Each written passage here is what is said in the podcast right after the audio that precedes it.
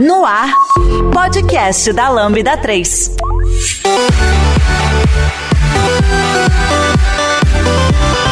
Olá, eu sou a Jaque e esse é o podcast da Lambda 3. Hoje vamos falar sobre diversidade LGBTI+.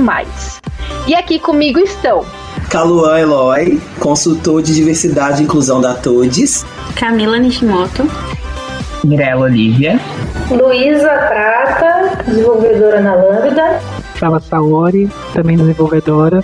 Massa demais! Não esqueça de dar cinco estrelas no nosso iTunes, porque ajuda a colocar o podcast em destaque.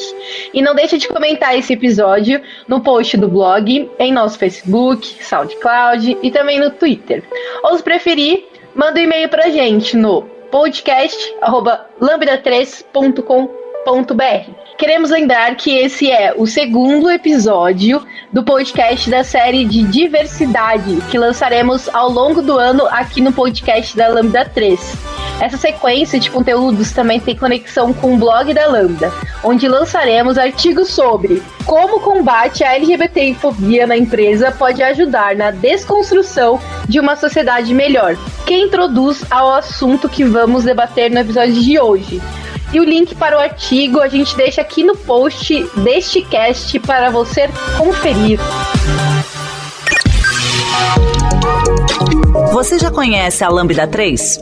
Além de sermos uma empresa formada por pessoas apaixonadas por tecnologia, desenvolvemos e entregamos software com qualidade, segurança e inovação, que podem ser um diferencial para o seu negócio.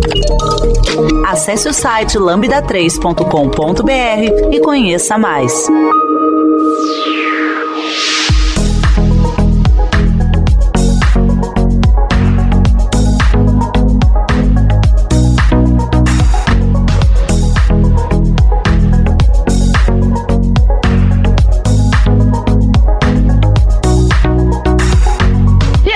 Pessoal, boa noite.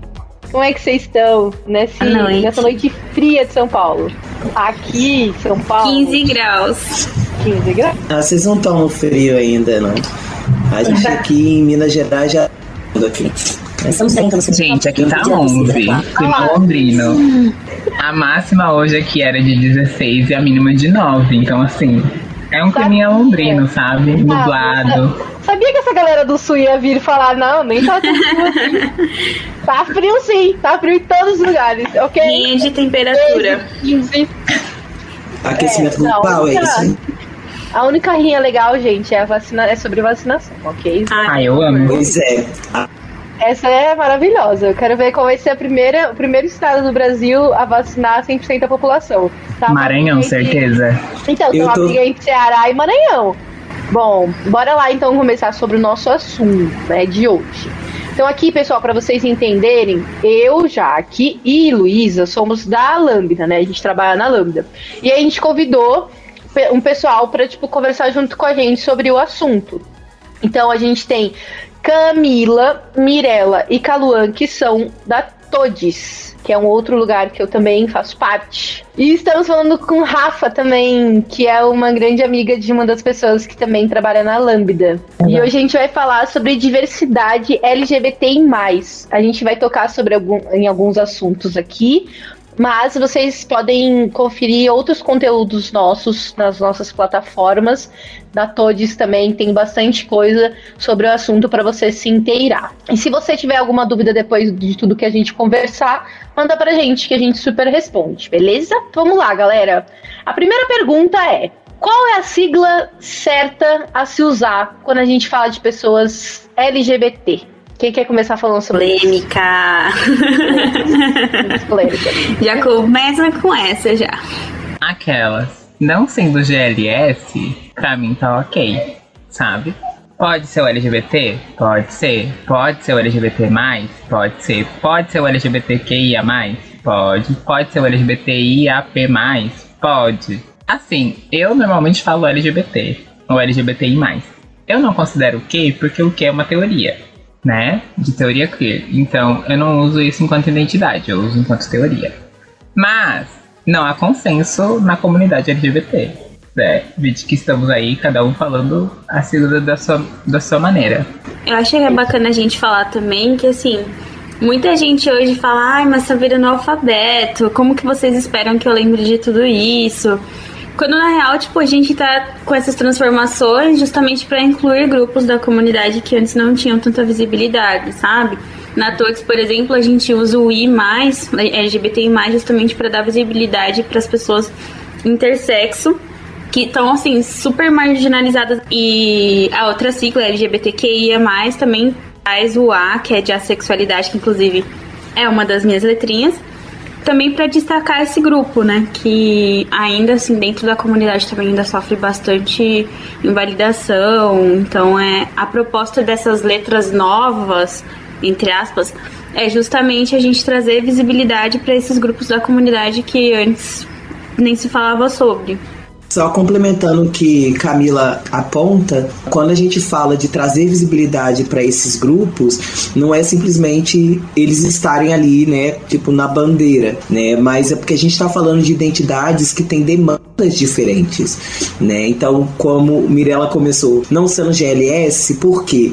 Pessoas S que só Deus sabe o que, que isso significava, né? Quem eram os S, mas enfim, quem eram os simpatizantes, é só Deus sabe o que, que era isso, mas a pauta, porque muita gente acha que a grande, que, que a grande luta é pelo casamento. E aí muita gente fala, vocês já podem casar o que mais vocês querem. A questão não é só o casamento, né? A gente tá falando de, de identidade, de nome social, de direito ao acesso à saúde.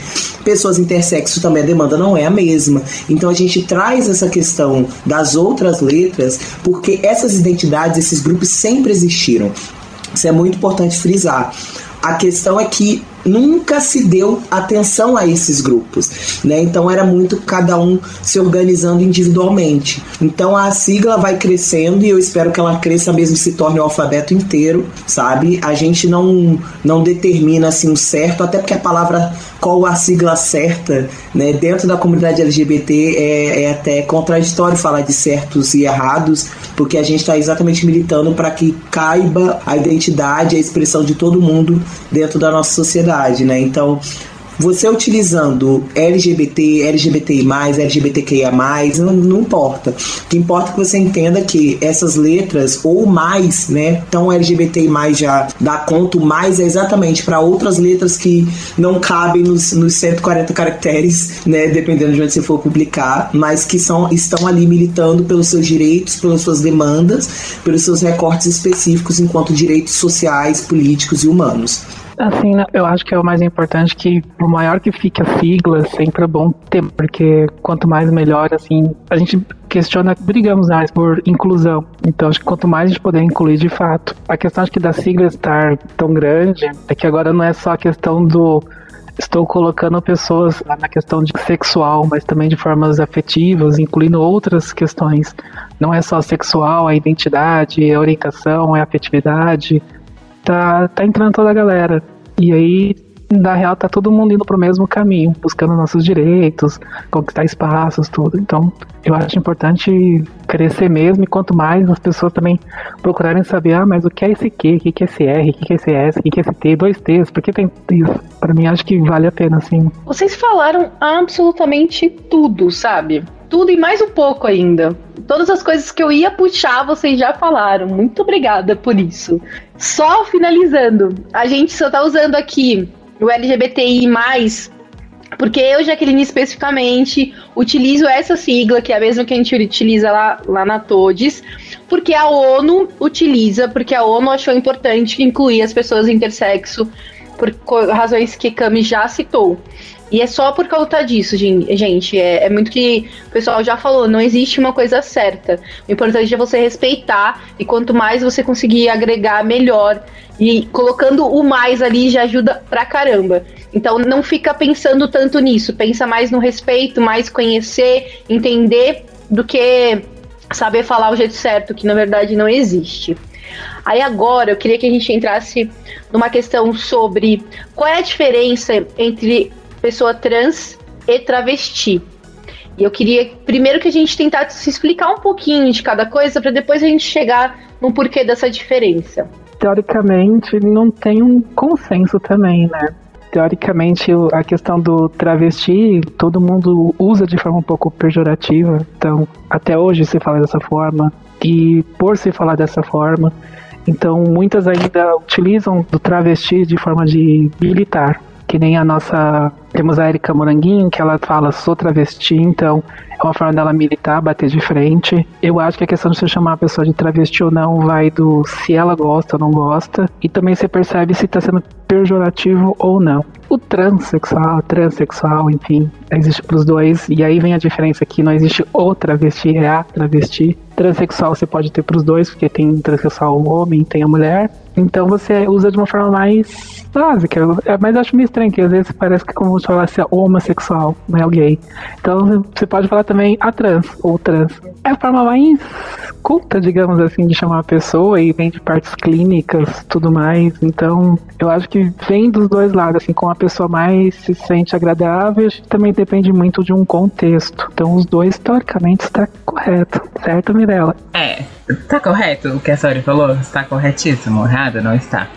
Uh, hoje a gente utiliza o trans, principalmente no movimento LGBT, como um termo guarda-chuva, né? Para pessoas transexuais, transgêneros e pessoas não binárias. Então, assim, é consenso na comunidade? Não é consenso.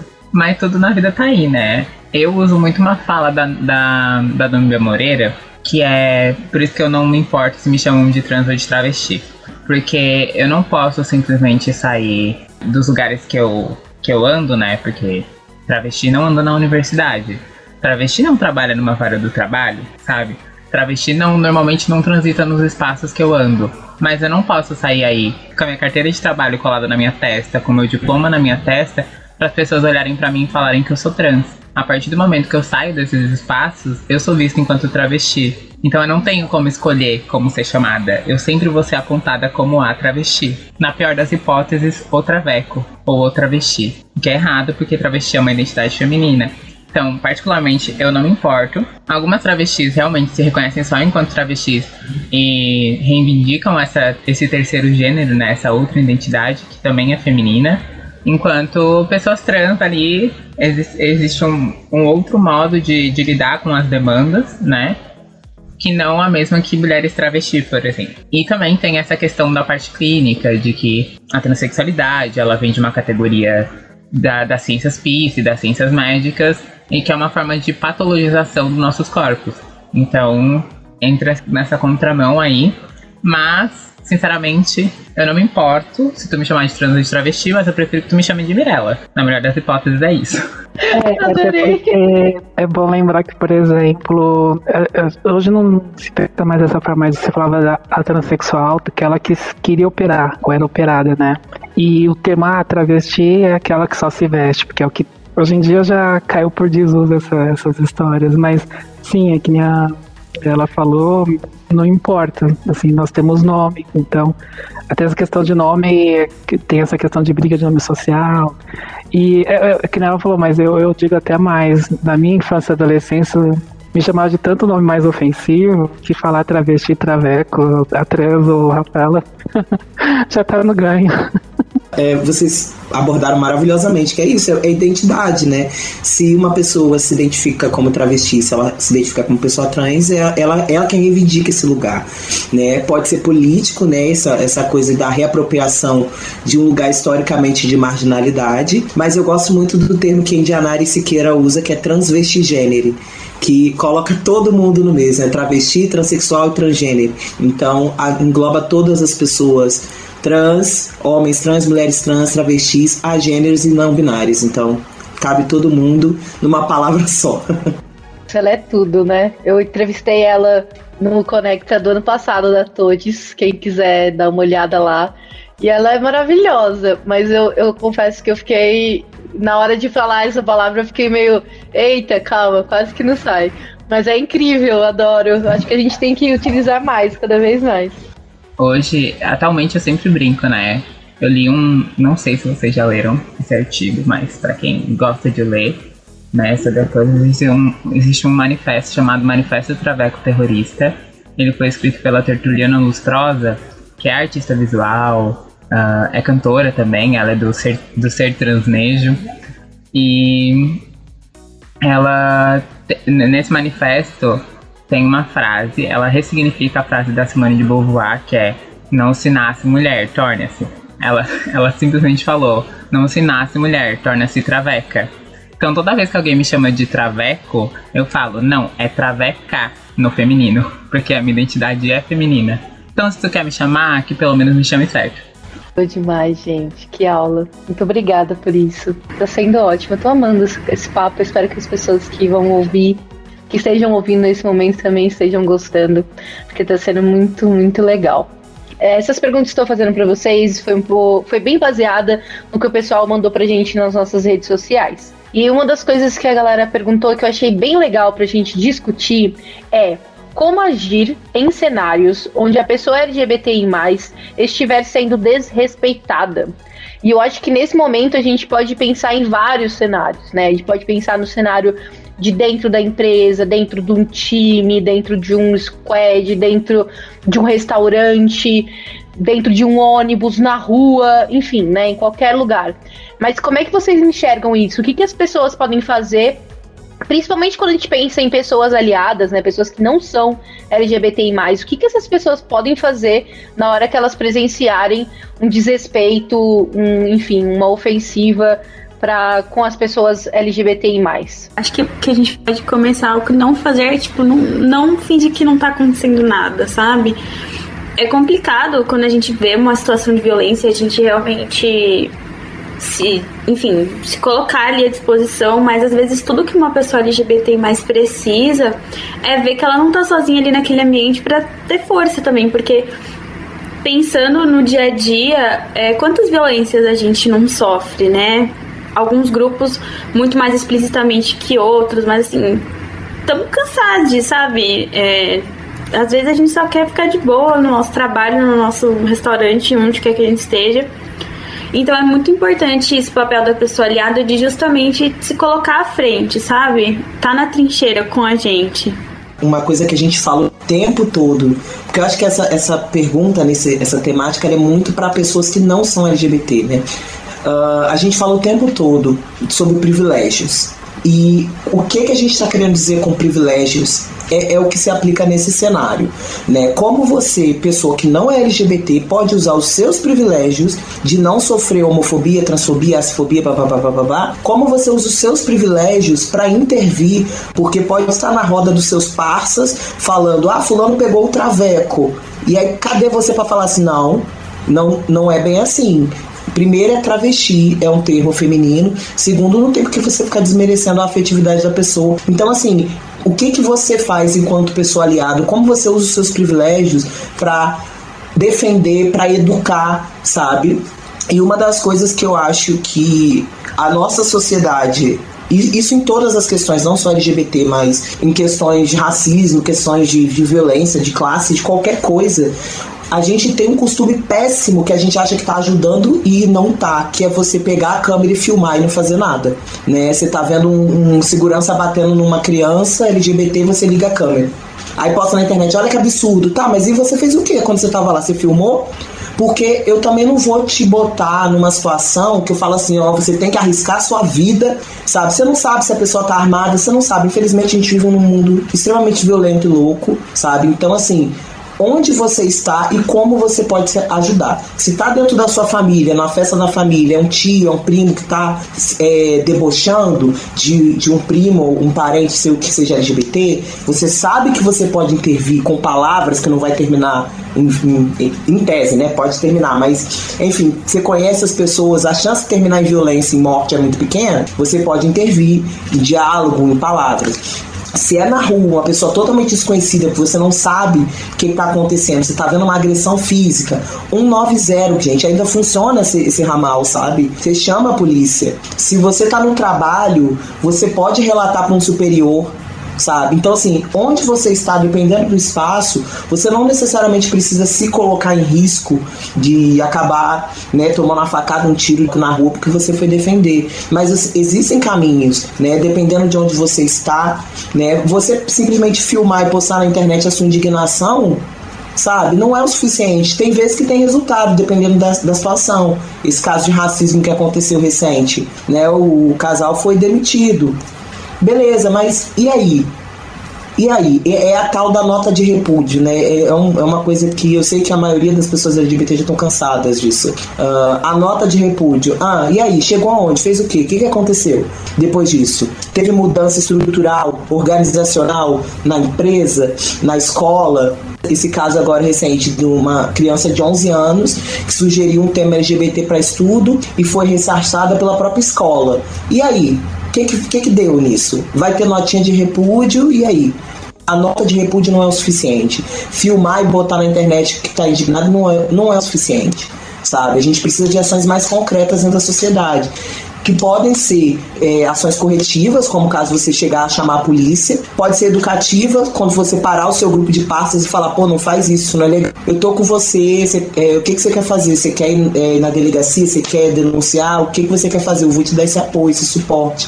É, são ações concretas que a gente vai fazer alguma diferença, né, enquanto pessoa aliada para qualquer causa, não só a causa LGBT. Eu acho que romper o silêncio é nossa melhor sua melhor arma, assim, né, para combater a ignorância mesmo. Porque muitas vezes as pessoas fazem esses absurdos e muitas vezes não tem nem, nem uma, né, uma cola que, né, uma ideia daquilo que aquilo lá tá muito errado, né.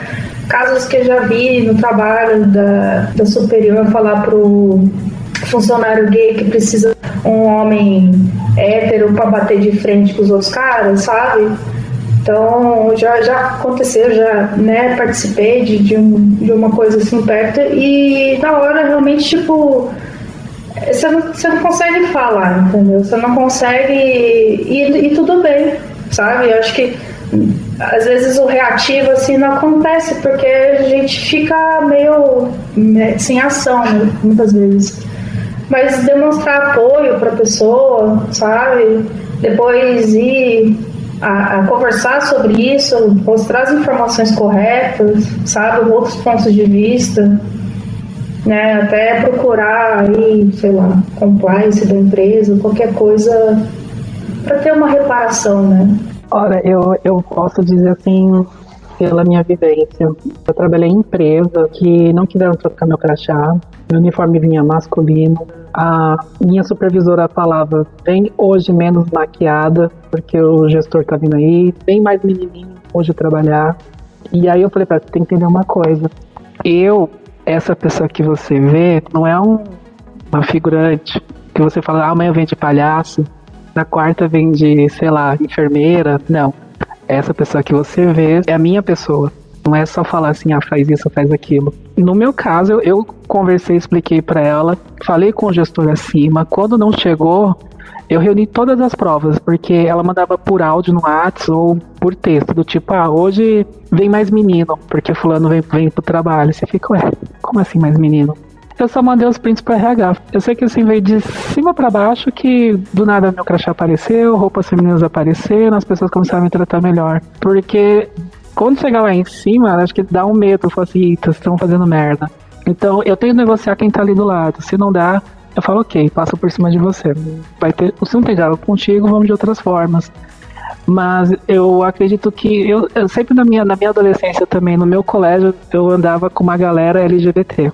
Assim, na época de 2000, que acho que tem gente que nem era nascida aqui ainda, mas naquela época eu já reunia. Tanto é que tinha uma amiga minha que ela tinha cabelo curto, andava com a gente, e ela falou assim: ai, ah, eu gosto, de andar com vocês. Mas é que as pessoas acham que eu sou lésbica. E eu tentei dar um, um cantar um menino, achando que não ia rolar, porque eu sou lésbica. Eu falei, ai, mano, anda com a gente e esquece esse mano que ele tá errado. Então já vem desde aí um ponto. Uh, de questão de empresas, assim, que talvez não esteja preparada, é, é aquilo que eu penso. Se você não é bem-vinda, então não vá. E não acredito que a gente tem que enfrentar, bater, enfim, repudiar qualquer coisa. Você tem que só, ok, beleza, me quer aqui, não sou bem-vinda, tô saindo fora. Hoje em dia o mundo tá muito maior, muito melhor, que vão te, te aceitar, vão te abraçar para isto. Então eu, acho que a longo prazo essa empresa vai ver que está perdendo. Então não é só eu que vou precisar, eles vão ver que as outras empresas que abraçaram a gente tá, tá aí na frente, eles estão lá para trás. Então não, não, adianta. Quem perde é eles, assim, é, é, o nosso talento, é o nosso trabalho, é a nossa pessoa. Voltando, quando fala que eu me reunia com a galera, é a mesma coisa, assim, eu sempre tô com muita gente ao meu redor, que sempre que aconteceu alguma coisa assim, sempre vieram pessoas à frente é, bater o peito, falando, não, calma aí. E principalmente no profissional, vim questionar meu profissional para depois eu conseguir até falar, opa, deixa eu falar que estão falando de mim. Então acho que é sempre um assim, os nossos aliados não ser também só LGBT. Na época da, do colégio eu dava com a galera LGBT, mas com a galera punk. Então, assim, vinha com os punk, passou punk, vinha a galera LGBT pra socar mesmo. Primeiro diálogo, se der diálogo, vai na mão. Não é legal? Não, mas era o jeito naquela época, sim.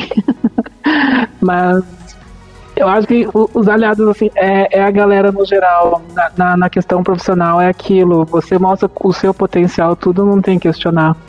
Uh, meu último trabalho eu fui mandada, último não, um dos últimos, né? Eu fui mandada embora porque a gestora não aceitava uma pessoa trans. Então, as pessoas ficaram assim, como assim? Mas que então teve pessoas que questionaram ela, mas tipo, você tá maluca. Então eu não precisei querer bater, debater, enfrentar.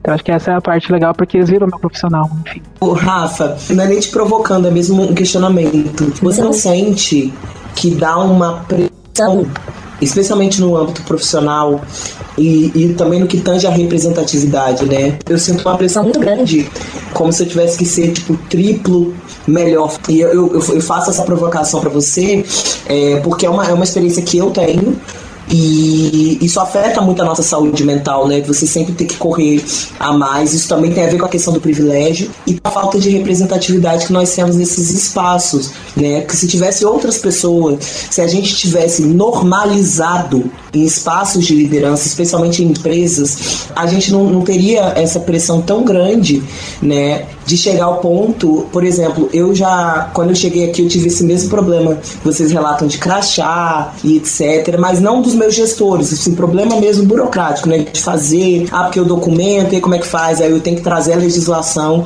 E assim, eu que tenho que trazer a legislação pro RH da empresa, porque eles não estão familiarizados, sabe, com, com a norma do, do não social.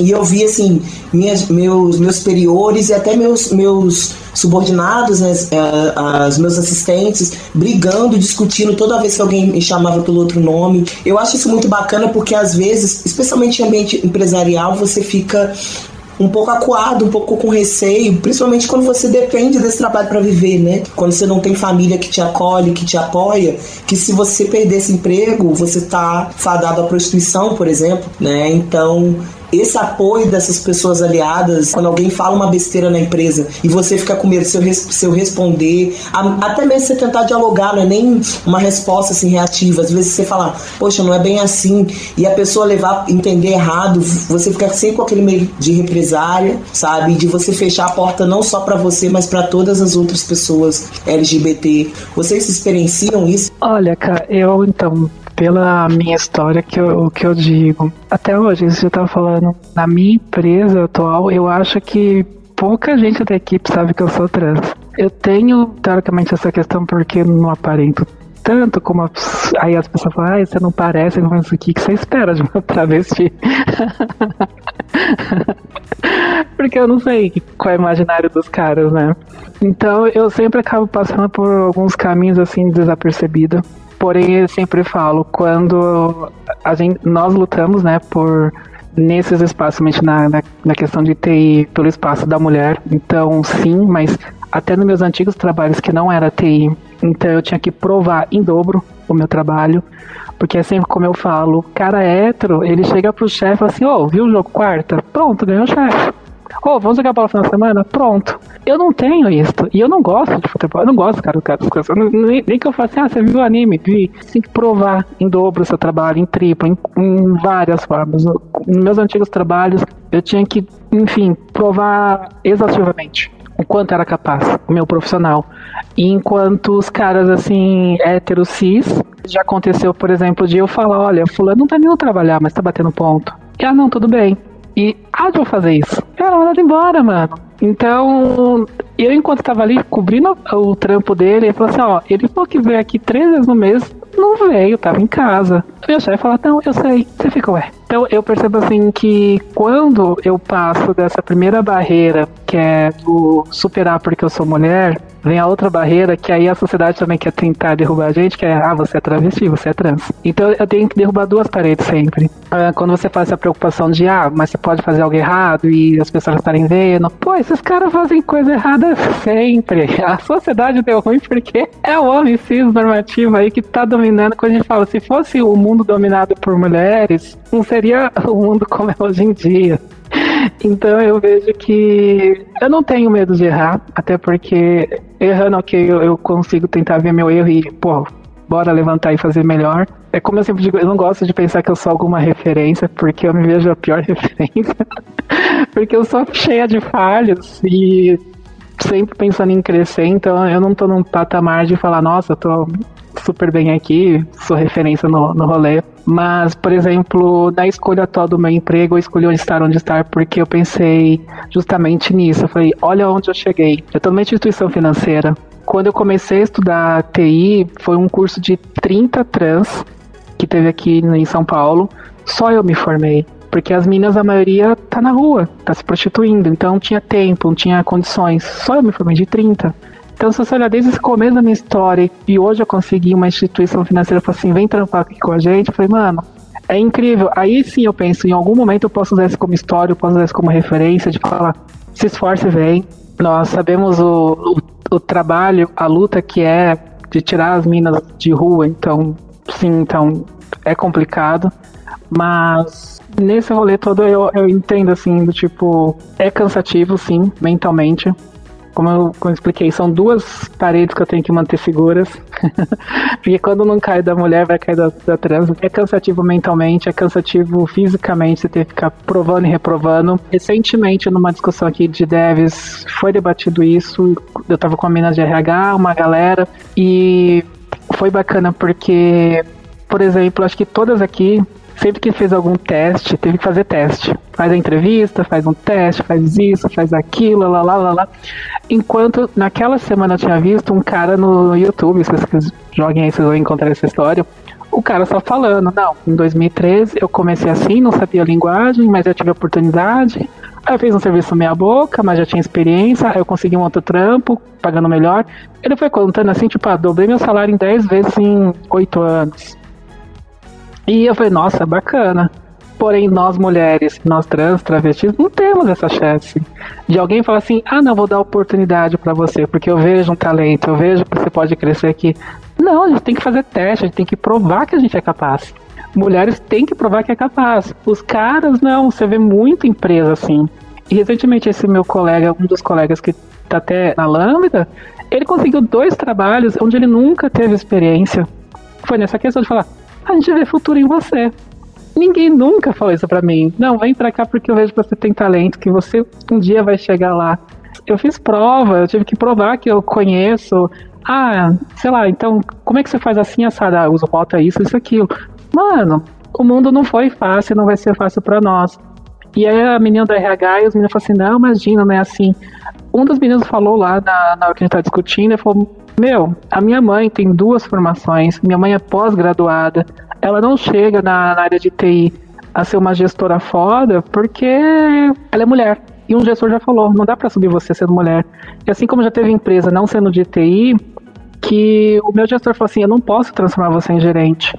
Porque quem vai confiar em você? Como vão olhar para você? Uma mulher, uma trans, como a gestora que tá mandando. Eu falei, mas eles já me respeitam? É só mudar um cargo? Mas na cabeça, assim, deles, enfim, é, é, é outra ideia. É bem complicado.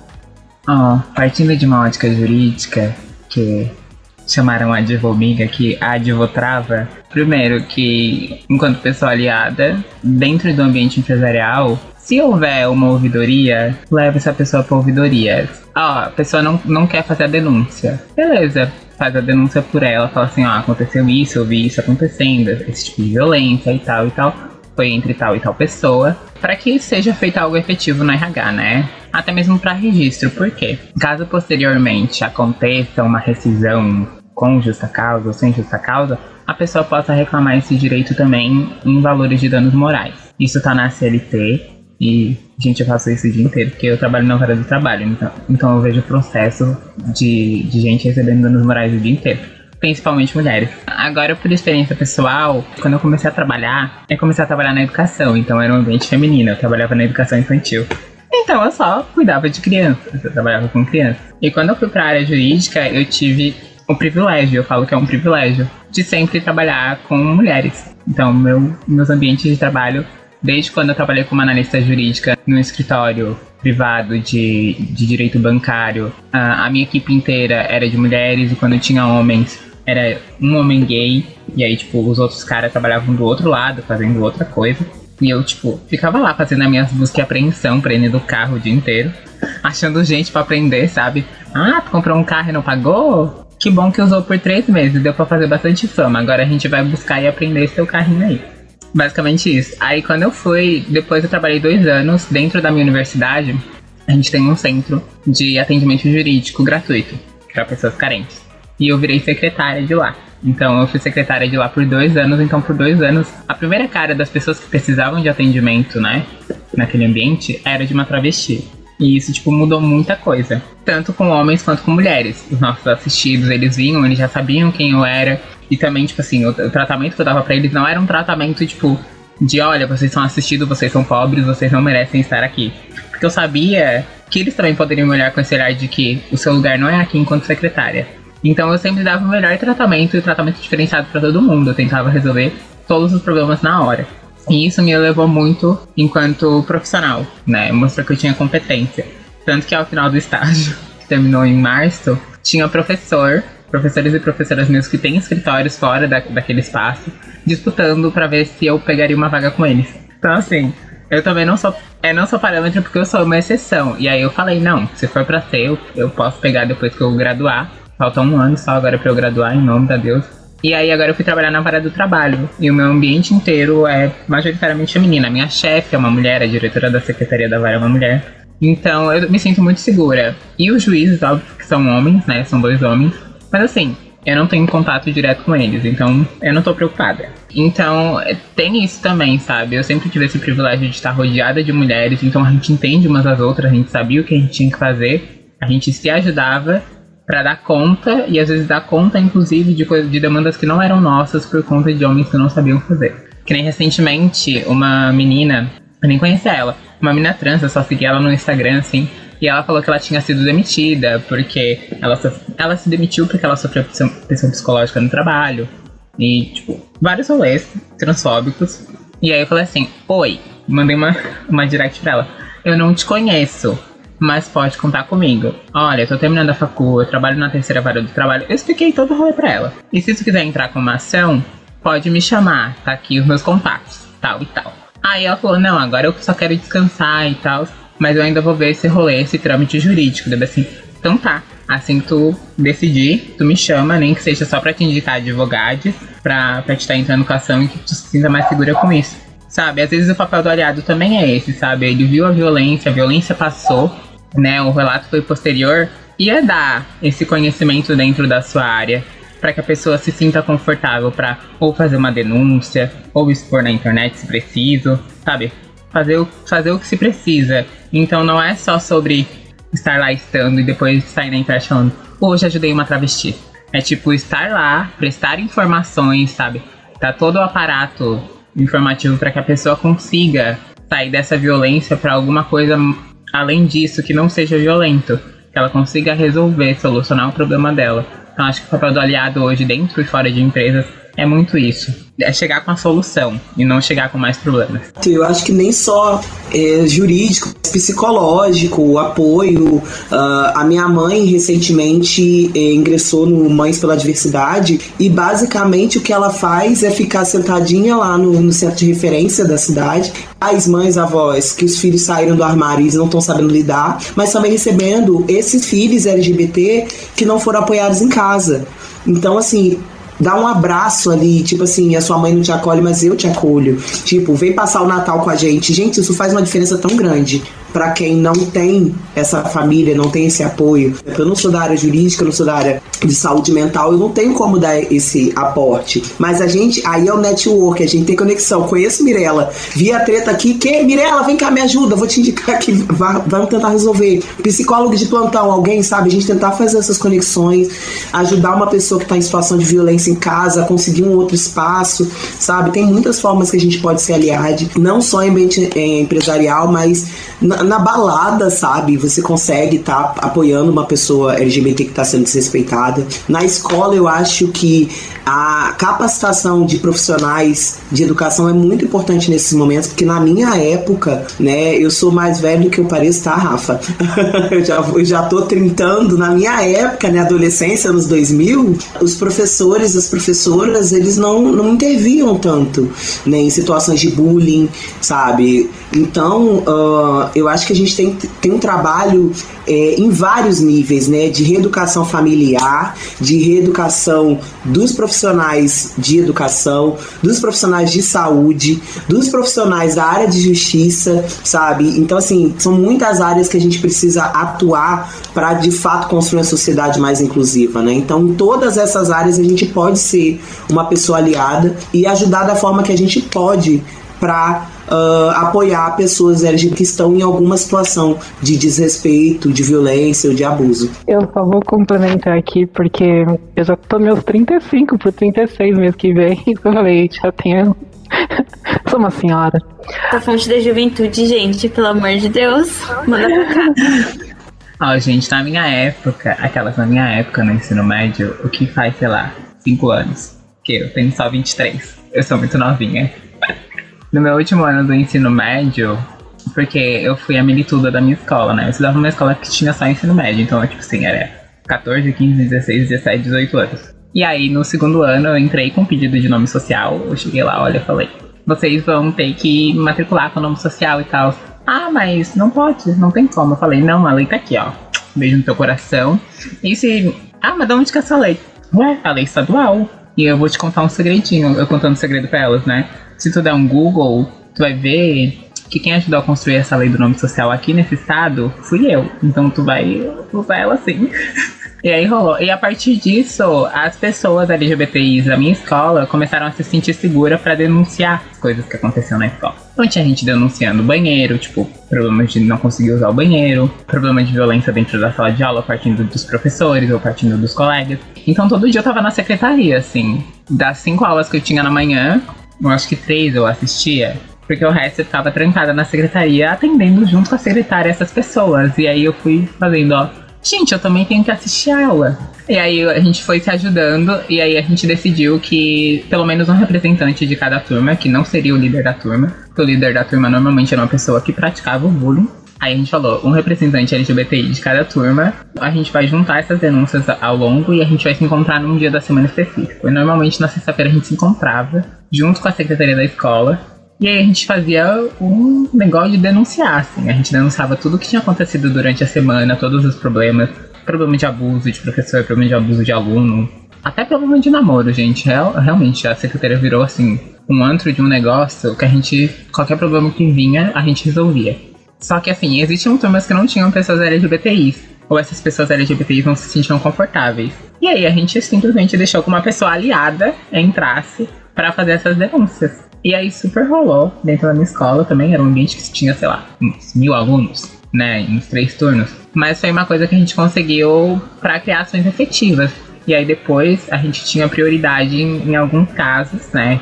Quanto ao banheiro, quanto ao uniforme. Todas as pessoas trans tinham podiam usar um uniforme que bem entendesse e não podiam ser barrados nos banheiros, nem por alunos, nem por professores. Por meio, tipo, foi dada uma palestra de um dia inteiro só para explicar isso. E quem fizesse recebia sanção, recebia sanção disciplinar. Os profissionais recebiam sanção disciplinar direto da GERED, porque a gente foi levando esses casos para a gerência educacional do estado. E os alunos recebiam, recebiam sanção disciplinar da escola, né? Era suspensão. Teve gente que foi expulsa, sabe, por não respeitar isso. Então a gente foi, foi criada políticas dentro da escola. E aí até depois de uns dois anos eu continuei acompanhando esse processo na, nessa escola, mesmo já estando na graduação, porque eles me chamavam para resolver. Aí daí eles começavam a me chamar para resolver e para palestrar. E aí, tipo, foi a ação mais efetiva que a gente teve de juntar pessoas LGBTIs, pessoas aliadas e pessoas querendo resolver problemas na escola, né, problemas educacionais, para evitar evasão. Aí eu falei, se vocês querem evitar evasão, vocês têm que olhar para pessoas LGBTIs, que vão ser as que as primeiro vão evadir, e não porque elas querem.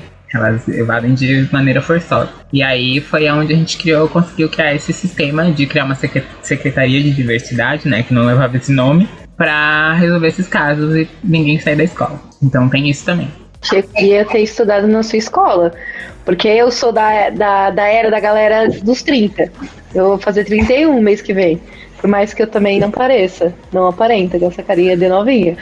E na minha época, não tinha nada disso. Eu ainda estudava em escola estadual gigantesca, com um monte de gente, porque o meu ensino médio só foi bom porque tinha muita sapatão. Mas assim, é muita. É, é, não era pouco, não, era muita. Sério, era muita, muita sapatão. Porque a gente, tipo, era engraçado que eu, sei lá, tava no segundo ano. E aí eu via, na verdade eu tava no terceiro ano, né? E aí eu via, tipo, o pessoal fofocando do primeiro, do segundo ano, um monte de sapatão que tinha, que tava crescendo, não sei o quê. E aí foi por isso que eu não sofri tanto. Mas na minha época de ensino, ensino fundamental era horroroso. Eu só me lasquei.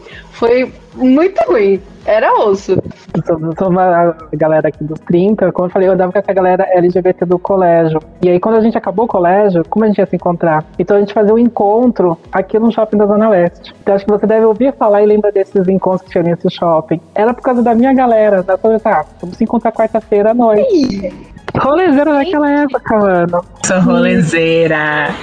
Aí a gente falou assim: ah, traz fulano, traz fulano, e foi criando aquele evento gigante que tava naquele shopping. E eu defendia literalmente na mão. Tanto é que eu fiquei um tempo proibida de entrar naquele shopping. Porque a galera vinha pra bater nos gays, você lembra de nas lésbicas, eu saía na mão, falei assim, é mão por mão, vamos ver quem ganha. Eu sei bater também, então eu saía na mão ali no meio do shopping, com segurança me segurando, alguém gritando, a, a galera causando. Eu fiquei proibida de entrar um tempo naquele shopping por causa disso. Então é o que eu falo, eu defendo, vamos diálogo, quer na mão? Vamos na mão, que você acha melhor. E várias vezes. Assim. Curso de defesa pessoal para LGBTs com Rafa. Gente, ainda bem que eu não cortei esse assunto, porque eu amei saber disso. Eu não tantas vezes, porque eu morava longe, mas eu lembro que eu fui algumas vezes quando eu namorei com uma, com uma menina na época que era lá da Zona Leste, e ela me levou nesses encontros, tipo, vocês não estão ligados, era muita gente. Tipo, era muito, não era pouquinho, assim, não. Que aí, eu amei saber. Tanta gente que uma vez eles colocaram um canto pra nós ali, né? E falou, vocês estão aqui. E fizeram uma cerquinha e ficava um, uma galera do lado da cerca falando, sai e vai apanhar. Ela falou, tudo bem, nós vamos no banheiro, vamos ver quem você vai bater aqui. E aí, por enfrentar e ficar tretando, eu fui expulso do Eu brigava com o segurança, gente, eu só tô me defendendo. Enfim, foi, foi bastante treta naquela época. Nossa, que incrível, amei, amei. Foi, nossa, eu amava aquele rolê, de verdade. Né? Era bom. bom. E aí, já deu as cinco estrelas no iTunes pro podcast da Lambda 3? Vai lá!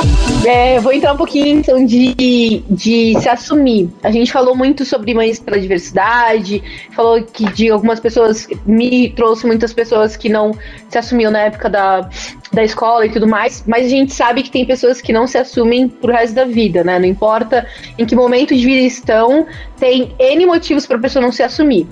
Mas a gente recebeu uma pergunta que eu achei muito pertinente, muito importante para a gente falar, que é quais dias que querem se assumir, mas têm medo a gente dá? O que, que vocês podem falar? Eu gostaria de falar mais nesse, vou começar por mim, porque eu lembro que quando eu me assumi, eu tinha 16 anos, que tipo, foi onde tudo aconteceu lá na escola.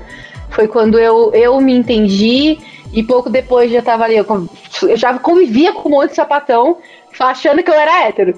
E aí depois que, né, eu entendi que eu não era hétero, aí ficou muito difícil de conseguir esconder qualquer coisa. Então, tipo, era um monte de amiga namorando, um monte de rolê acontecendo. E aí eu lembro que eu cheguei em casa, eu tava chorando, assim, em prantos, porque minha namorada da época tinha brigado comigo, porque eu não contei que uma, uma das amigas nossas tinha traído a outra todo esse todo rolê. E aí eu cheguei em casa aos, aos prantos e me assumi pra minha mãe. E cara, minha mãe não aceitou nada bem, minha irmã não aceitou nada bem, E eu demorei, tipo, 10 anos me assumindo algumas vezes pra minha mãe até ela me aceitar.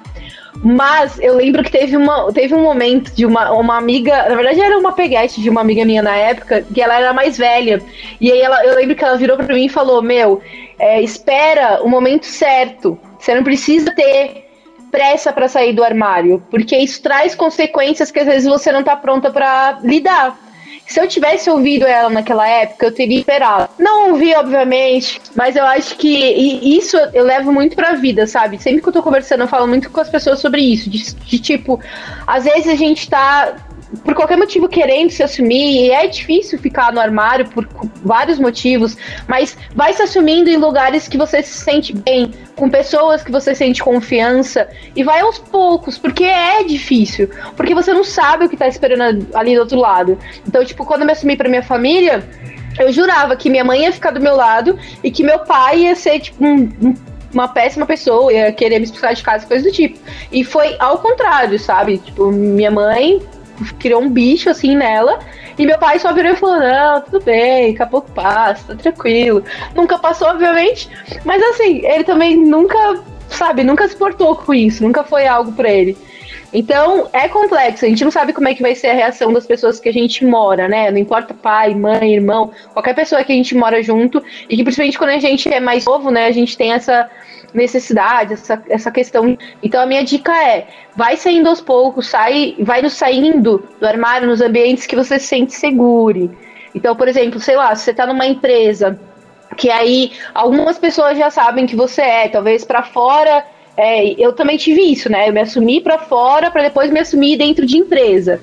Então, tipo, se você ainda não tá nesse momento, dentro da empresa, se assumir para uma, duas pessoas. Sei lá, a empresa, se a empresa, por exemplo, tem um grupo de pessoas LGBTI, e esse grupo respeita que você seja uma pessoa não assumida e ninguém vai falar sobre a sua sexualidade, a sua identidade, qualquer coisa do tipo, Beleza, então vai, se assume lá. Esteja com, com, com pessoas que te entendem. Isso ajuda demais, que é que a Rafa falou. Tipo, eu, eu tive isso no meu ensino médio e eu vou levar isso pra minha vida inteira. Eu gosto de estar do lado e ao redor de pessoas que me entendem. Porque é um lugar seguro, né? Um lugar que as pessoas realmente sabem o que eu tô sentindo. Então essa é a minha dica. Agora fala aí você. Eu queria falar do lugar de pessoa que ainda não é 100% assumida. Eu não sou assumida pra minha família, inclusive tô no meu quarto com a portinha fechada pra ninguém ouvir nosso papo. Porque, enfim, em questões, né? Mas também porque eu me entendi mais tarde, assim. Até, sei lá, no, final do ano retrasado, eu ainda achava que eu era uma pessoa cis hétero e segue a vida, apesar de eu sempre sentir que eu era diferente, né? E eu acho que no meu caso, talvez até que a Luan possa complementar um pouquinho depois se ele quiser, eu sou uma pessoa assexual. Então isso é, por a gente não falar sobre isso na mídia, inclusive, é, abrindo um parênteses rápido para quem não sabe, pessoas assexuais são pessoas que não experienciam atração sexual da forma convencional, então essa ausência pode ser parcial, condicional ou total. A gente não vê ninguém falando sobre isso, tipo, como assim? Como assim? O que é atração sexual? O que é ausência disso? Então eu demorei muito tempo para entender o que era isso e tal. Eu precisei, tipo, já estar tá na vida adulta e eu não tinha ninguém. As pessoas LGBTs que eu tinha ao meu redor eram pessoas gays ou lésbicas ou bissexuais, sabe? Elas experienciavam atração sexual, era diferente de mim. Então, eu não conseguia me conectar 100% com aquilo. Então, eu sempre achei que, ah, beleza, eu vou ficar aqui dentro dessa heteronormatividade, dessa coisa compulsória, é isso aí. Então, assim, eu demorei muito mais para me entender e por estar mais madura, eu realmente super é, tento seguir isso que a Jaque falou, que é entender qual é o momento certo, sabe? Apesar de hoje eu já ter uma certa independência financeira, enfim, já ser uma pessoa, já, ter, já ser uma pessoa maior de idade, etc, etc, ainda tem todas essas questões, né? A gente não saber o que tá esperando a gente do outro lado, de quebrar expectativas da família com relação a ao que eles esperam da gente, né? De estar tá dentro dessa normatividade. E eu não sei o que me espera, de verdade. E eu também hoje não sinto essa necessidade tanto de. Quando eu me entendi, eu, eu fiquei, nossa, cara, que angústia, que angústia, preciso falar, preciso falar. Mas hoje eu já não sinto tanto porque eu consegui encontrar esse acolhimento em outros lugares, sabe? Tipo, entender que tudo bem, não preciso falar isso, não devo satisfação para ninguém da minha vida. É... E sabe, eu não preciso realmente falar nesse momento se eu não quiser. E para encontrar esse acolhimento, justamente comecei a fazer parte da Todes, que é um, uma rede de apoio incrível, assim, e começar a ler e, e buscar a experiência de pessoas similares a mim, sabe? Eu consegui entender realmente que tinha lugares que me acolheriam independente disso e independente de qualquer coisa, né? E isso me ajudou a, a lidar com essa angústia de, de, de, ter que ficar se escondendo, porque querendo ou não, é, tem toda uma questão de dia a dia, por exemplo. Eu não assisto nada na TV porque eu nunca sei se vai aparecer alguma coisa no que eu tô assistindo que vai ter pessoas LGBT, porque daí eu não tenho que lidar com comentários LGBT fóbicos e tudo mais. É, enfim, tem toda essa questão de ter que ficar escondendo partes da nossa identidade, né? Ainda mais se você ainda mora com a sua família, como é meu caso. Então, é, foi realmente tentar buscar esse acolhimento em outros lugares, sabe? Entender que tinham pessoas como eu, que tinham pessoas que me aceitariam como eu sou. É, que, e realmente criar essa rede de apoio para quando a gente precisar, sabe? Pra gente entender que não tá sozinhos e independente da nossa família aceitar a gente da melhor forma ou não, e o tempo também, né? Eu tenho, assim, acho que o fato de eu conseguir é, estar mais em paz também é um pouco por conta do meu irmão, porque ele é uma pessoa LGBT, mas eu ainda não, não sei exatamente, acho que nem ele sabe ainda exatamente qual é a orientação sexual dele. Mas ele, ele não esconde. Então o fato dele não esconder, ele é mais novo que eu ainda. O fato dele não esconder também me deu super força para entender que, tipo, putz, cara, minha mãe já lida bem com ele. Então quando eu precisar contar, vai ser mais tranquilo do que eu imagino que seja, mas eu ainda tô preparando o terreno. Eu acho que tem consequências você ficar no armário e tem consequências você sair do armário. A questão é você pesar qual consequência vai ser pior para você, ficar ou sair. Porque uh, eu, eu, a gente pode estar falando de um lugar de uma pessoa que já sofre algum tipo de casa por estereótipo, né? Porque, assim, porque os pais acham que é, especialmente assim, uh, meninos, entre aspas, né, que são é, socialmente esperados que sejam meninos que são mais afeminados, né, que já podem já sofrer algum tipo de, de de, de violência mesmo dentro de casa, né? E violência, gente, vem de várias formas, tá? Não é só você bater na pessoa, mas violência psicológica uh, e, e, inclusive, é, especificamente sobre essa questão dos meninos efeminados, que até os dias de hoje, assim, choca, me choca demais isso que eu, eu escuto amigos gays falando que o, o pai levou pro, pro bordel, sabe? Pra, pra, pro menino perder a virgindade, porque tinha medo que o filho fosse gay, sabe? E falou: não, você vai perder a virgindade. Um menino com 14, 15 anos, sabe? Então, assim, violências vêm de várias formas, tá? Você pode estar falando de uma, de uma família que nunca foi, nunca falou nada sobre isso, então você não sabe. Uh, não só em família, mas a gente está falando também de ambientes escolares, né? Porque às vezes a gente tem que sair do armário mais vezes do que a gente quer.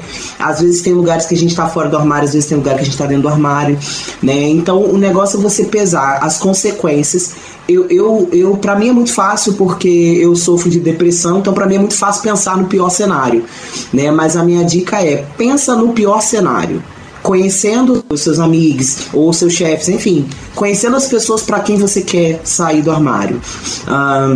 Qual seria o pior cenário? Sabe, uh, se for, por exemplo, família, você poderia ser expulso de casa, você poderia ser vítima de agressão física, você, sabe, vai, vai botando. Tá, e se eu não sair do armário, como você lida com a sua saúde mental? Você tá de boa com isso? É algo que não te incomoda? Ou é algo que você sente essa angústia, esse peso que você precisa externalizar? Sabe? E tem lugares e lugares. Então, especificamente assim, porque eu, eu costumo quando a gente é pessoa trans, geralmente a gente sai de armário mais de uma vez na vida e de armários errados, né? Eu saí de um armário errado, né? Porque eu achava que eu era lésbica, não porque eu achava, mas porque a infância inteira, ensino fundamental, ensino médio, eu fui chamado assim. Então eu achava que era o que eu era, né? Se todo mundo tá falando, deve ser. Eu não armário numa situação de tipo assim, vou lá contar pra minha mãe eu tava no pior da minha vida, que eu tinha perdido uma pessoa muito importante para mim. E aí eu falei, já que eu já estou na merda, então eu vou contar, porque se me matarem, pelo menos acaba a dor. Foi esse meu pensamento. Então não necessariamente a saída do armário é uma coisa que vai ser catártica, né? Aquelas coisas de filme, que você conta e vai ser expulso de casa, ou você conta e é abraçado imediatamente é feliz e tipo não necessariamente gente é a vida real é mais complexa né e aí eu saí desse primeiro armário totalmente errado porque até então eu tava lá vivendo a minha vida. Até então eu nunca tinha nem beijado gente pra ter ideia assim eu tinha eu tinha 20 anos já. Uh, e porque eu era uma pessoa sim eu era uma pessoa sexual. Então assim eu tenho atração romântica mas não necessariamente eu tenho essa atração sexual né? Então, a minha experiência é interessante porque até hoje, né, que basicamente eu trabalho com militância, eu, eu, faço militância, eu tenho canal, tenho podcast, outro, mas, por exemplo, dentro da minha casa, uh, da minha família, a pessoa que eu fiz questão de dizer o que eu era foi a minha mãe. A minha mãe tem uma, uma um, um, background, vamos dizer assim, um histórico religioso muito grande, a minha experiência com ela foi devido ao meu irmão, que é 11 anos mais velho que eu. O meu irmão sofreu a vida inteira é, com o meu pai que não aceitava, uh, minha mãe, eu lembro da minha mãe quando eu era criança rezando de joelho no chão. E eu falava, mãe, por que, que você reza tanto? E ela falava assim, eu rezo pro seu irmão mudar de vida, sabe? Então, assim, essas imagens foram me fazendo, ok, eu nunca vou contar porque eu vou fazer minha mãe sofrer. Não necessariamente porque eu ia apanhar nada disso, mas eu ia fazer minha mãe sofrer. E eu não queria isso né? Então, a gente tem. Isso eu estou relatando assim, experiências minhas, mas novamente, a gente precisa levar em conta uh, as nossas experiências das pessoas com quem a gente quer relatar, né, quer, quer sair do armário. Até hoje, eu tenho, eu vou fazer 30 anos, eu tenho 29, e, por exemplo, essa vaga de emprego que eu estou agora e a anterior, inclusive, acho que todas as vagas, não teve nenhuma vaga exatamente. Ou eu sou Caluan, eu sou uma pessoa trans não binária, nenhuma. Todas eu fiz o meu cisplay, que eu falo que eu brinco é o cosplay, né, de cis. Então, raspei a barba, botei meu vestidinho, né, e fui com o nome de registro. Oi, tudo bem? Eu sou fulana, eu vim aqui pra entrevista, toda bonitinha mesmo já tendo feito uma mastectomia, mesmo já tendo uma outra possibilidade, eu faço cisplay porque eu não sei o que, que, me espera exatamente. Eu posso não conseguir uma vaga de emprego incrível uh, sem a pessoa nem saber da minha capacidade, sabe? Quando a gente tava falando sobre empresas, me lembrou muito, assim. Eu fiquei quatro anos desempregado depois que eu saí da minha empresa. Eu sou formado em produção cultural, trabalho com cultura. Eu tenho pós-graduação, eu tenho mestrado e eu fiquei quatro anos desempregado. Então, assim. Uh, sabe, num, numa cidade como eu na época eu morava no Rio de Janeiro, uh, numa cidade com um cenário cultural bem ativo, assim, não tanto quanto São Paulo, mas bem ativo. Então, quando eu fazia o Cisplay, eu não fiquei uma semana sem trabalho, sabe? Mas sem fazer Cisplay foi quatro anos de desemprego. Então, assim, eu, eu, eu já sei que a, que a vida é assim, então eu preciso me adequar. Mas aí o que pesa mais? E aí a minha transição, por exemplo, por mais que eu soubesse que meu pai especificamente ia sofrer muito, eu comecei a pesar para um lado da questão da minha saúde mental, que seria pior para mim ficar fingindo ser cis. Uh, mas o meu pai nunca falou nada, ele vê barba crescendo na minha cara. Ele foi acompanhou a minha cirurgia, foi lá me visitar depois da cirurgia. Então, até esse processo de se assumir ou não, a gente também precisa levar em conta uh, outras pessoas. Porque não necessariamente, eu, eu não estou dizendo que você abaixar a cabeça para uma pessoa que te oprime, que te, te agride psicologicamente, não é isso. Mas eu sinto que meu pai me apoia de outras formas eu sinto esse apoio. Quando ele vai correr atrás para eu fazer uma cirurgia, né, que é um processo que algumas pessoas trans querem fazer, e ele corre atrás, ele vai comigo, ele segura a minha mão e ele tá comigo, por que, por, por que, que eu preciso.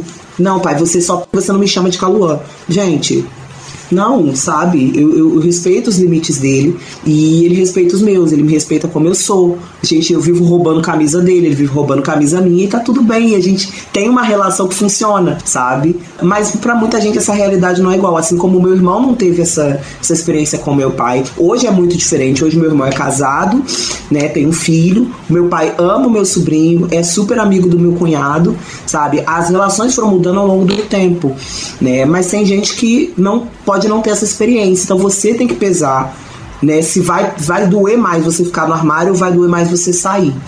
E essa questão da independência financeira, ela pode ser um determinante, mas não necessariamente.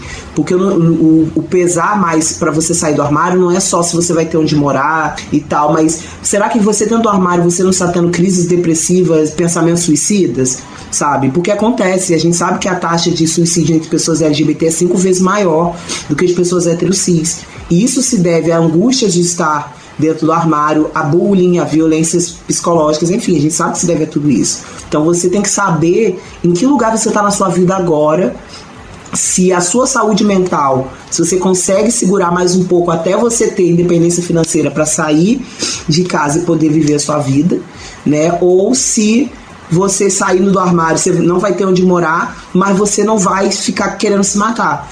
Porque aí você tem essa rede de apoio aí que a gente fala da rede de apoio ser tão importante. Rafa trouxe, né, dos de amigos LGBT, Camila falou da, do apoio da todos. Essa rede de apoio que você sabe que vai ter alguém que vai te acolher, que vai segurar, que vai te ajudar a passar por isso. Então, é muito relativo, sabe? Não tem como eu falar assim, olha, como me disseram, né? Espera você estar tá financeiramente independente para você poder sair de casa e aí você poder, sabe? Não é todo mundo que consegue, sabe? A, a nossa saúde mental ela tem que ter um peso nisso também. Isso é muito importante, tá?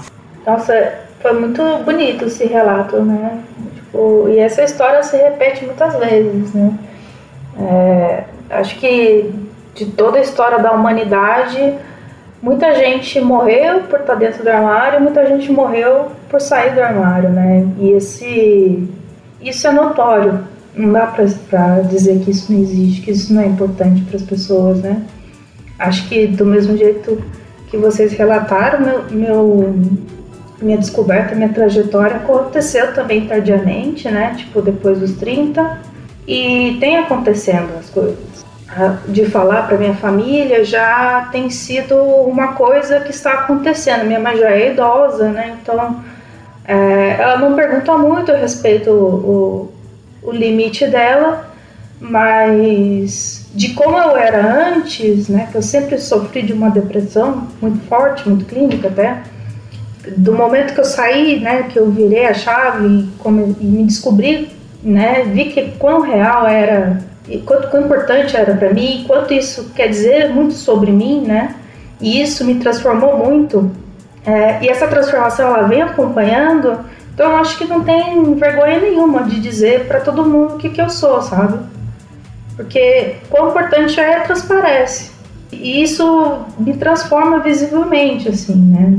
É inegável olhar para mim e não dizer que eu sou sapatão, né? Que eu tenho muito cabelo curto, raspado, falo de um jeito mais. É, eu sou bi, tá? Então tem sido importante para assim, não dá para negar que isso não existe, né? Que isso é, ah, não precisa ser falado. Eu não posso falar muito da minha pessoa porque eu não sei se a Mirella também, mas é, a gente não consegue esconder. então, essa pessoa que todo mundo conhece foi sempre desde criança. Tanto é que eu brinco, você pega fotos minhas de criança, minha mãe me comprava roupa da Hello Kitty. então, sempre foi assim, quando eu não tive um momento de ter que falar para minha família, mas eu vejo que são momentos pegando toda a fala de todos, eu entendo que assim, a questão da assumir vai em níveis, em camadas, porque tem a questão, tem gente, eu entendo de dentro para fora, o dentro é família, o fora é sociedade. Tem pessoas que se sentem mais confortáveis começar de fora, no meio de trabalho, pros amigos lá fora e por último família. Tem gente que prefere família, depois lá fora. Mas o que eu acho mais importante, até a Camila acabou comentando, é ter referências. Então hoje em dia, assim, você liga o Netflix, tem referência de todo tipo de LGBTQI+, ali. Eu não tive isso. Então, eu na minha época, que nessa época de treta, eu era afeminada andrógena. Não tinha essa coisa de trans. Era travesti. Travesti era o quê? Aquela galera que tava se vivendo na rua. Era uma menina de 45 quilos, com 70 magrela. Tinha corpo pra falar, não, você é uma travesti. É um traveco. Não, não tinha. Então o pessoal me chamava de andrógena. Eu falei, mas eu não gosto de quem eu gosto de homem cis.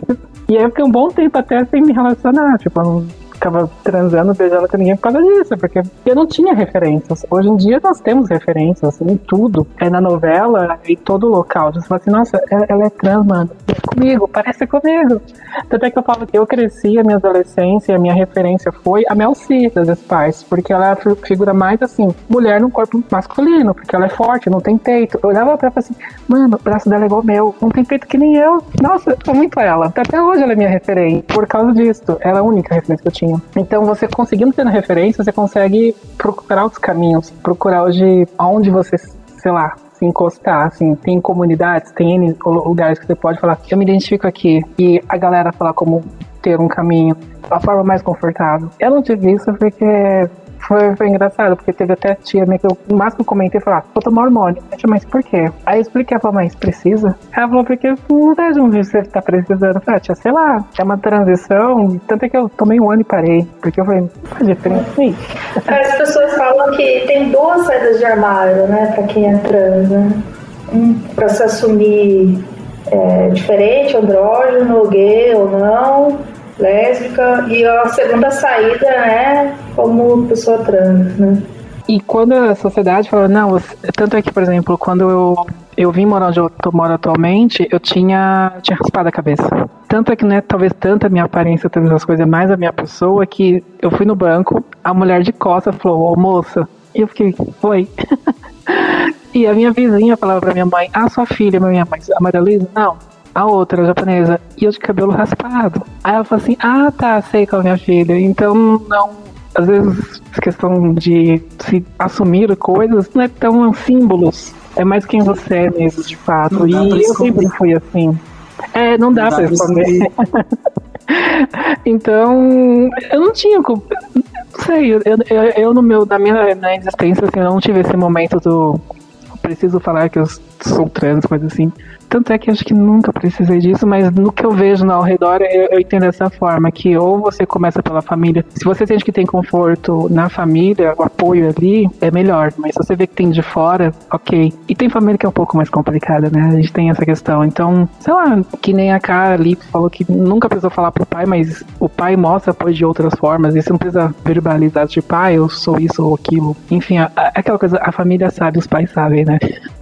Desde criança, então tem como esconder deles, mas eu acho que, enfim, você tem que procurar apoio sempre. Se é na família, minha família sempre nunca criticou a minha pessoa, então foi mais dentro e fora também. Fora tem essas questões sociais, tanto que a minha família sempre falava para mim, desde adolescente, aquelas tretas no shopping, do tipo, aqui a gente te aceita assim e ok.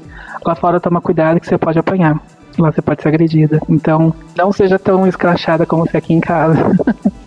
Ah, eu queria dizer que não sei, mais uma vez eu vou ser a exceção no rolê. Primeiro, que vamos partir do princípio de que eu nunca saí do armário.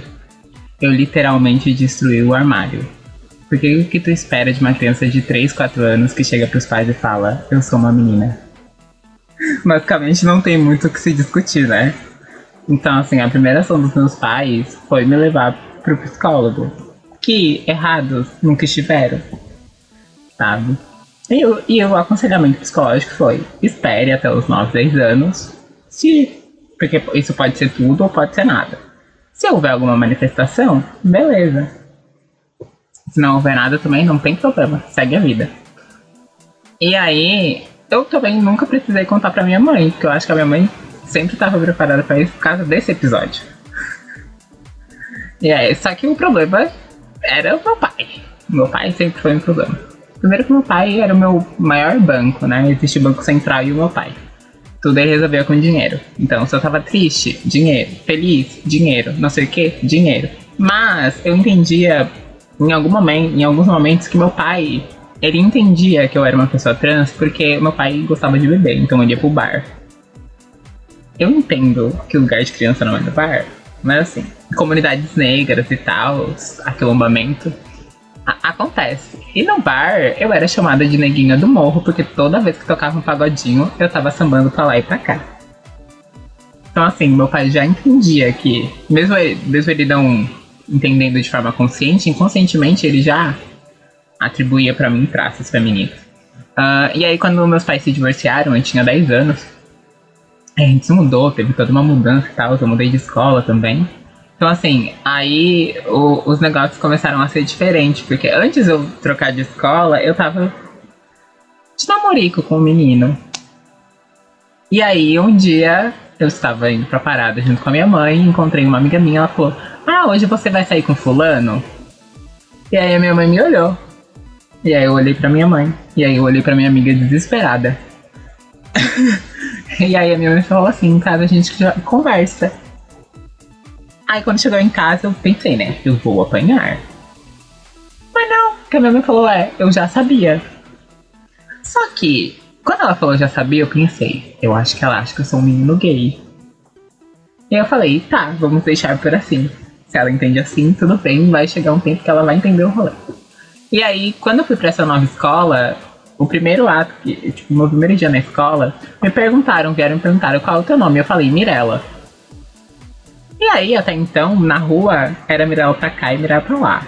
Inclusive, eu uso Mirella e, e usava o Hoffman como um, um, meio de sobrevivência. Assim, porque a minha cidade é interior, e aí o sobrenome conta muito, e aí eu usava o Hoffman, que é alemão, pra fazer o tal do apagamento da raça, né? Pra eu deixar de ser negra, mas também pra eu deixar de ser travesti e não sofrer violências. Então todo mundo passou a me conhecer. E aí eu era Mirella. E aí um dado dia, a gente ia pra um festival, se eu não me engano, era numa cidade vizinha, e a minha mãe ia junto. E eu dançava, né? Tipo, gente, eu sempre dancei desde pequena. E aí, as minhas colegas todas me chamavam de Mirella. E aí, uma menina chegou, ai, Mirella, tu chegou! E a minha mãe me olhou. Aí eu olhei pra minha mãe, novamente, o episódio de ficar desesperada. e aí eu pensei, pronto, a minha mãe está putíssima, né?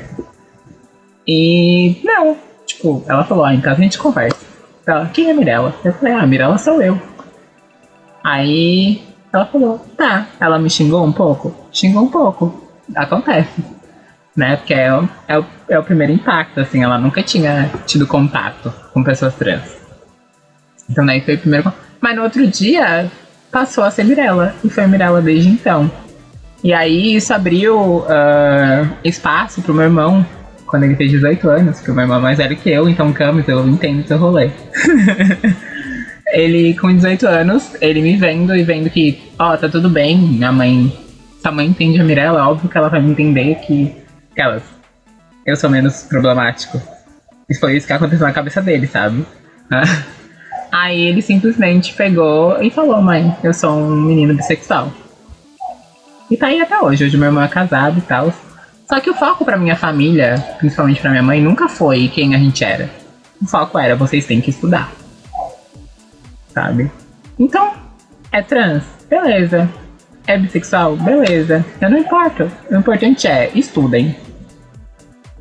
Sabe? E aí o foco sempre girou em torno disso. Então, eu acho que assim, eu não consigo dar uma dica porque eu vivi num ambiente que é que é muito acolhedor. né? Mas uh, além de ter referências e de construir esses laços com outras pessoas fora, eu acho que é muito importante se autoconhecer e de preferência não querer só sair do armário. Eu sei que sair do armário é legal, mas destruir o armário é muito melhor para que tu nunca precise ter que voltar para lá, de nenhuma maneira. Tanto que depois, uh, eu acho que faz uns quatro anos, é, uns quatro anos que eu me descobri bissexual. Entendeu? E aí eu falei, ah, não, eu quebrei o armário, mas eu esqueci de jogar a rodinha fora. E aí fui lá e joguei a rodinha fora.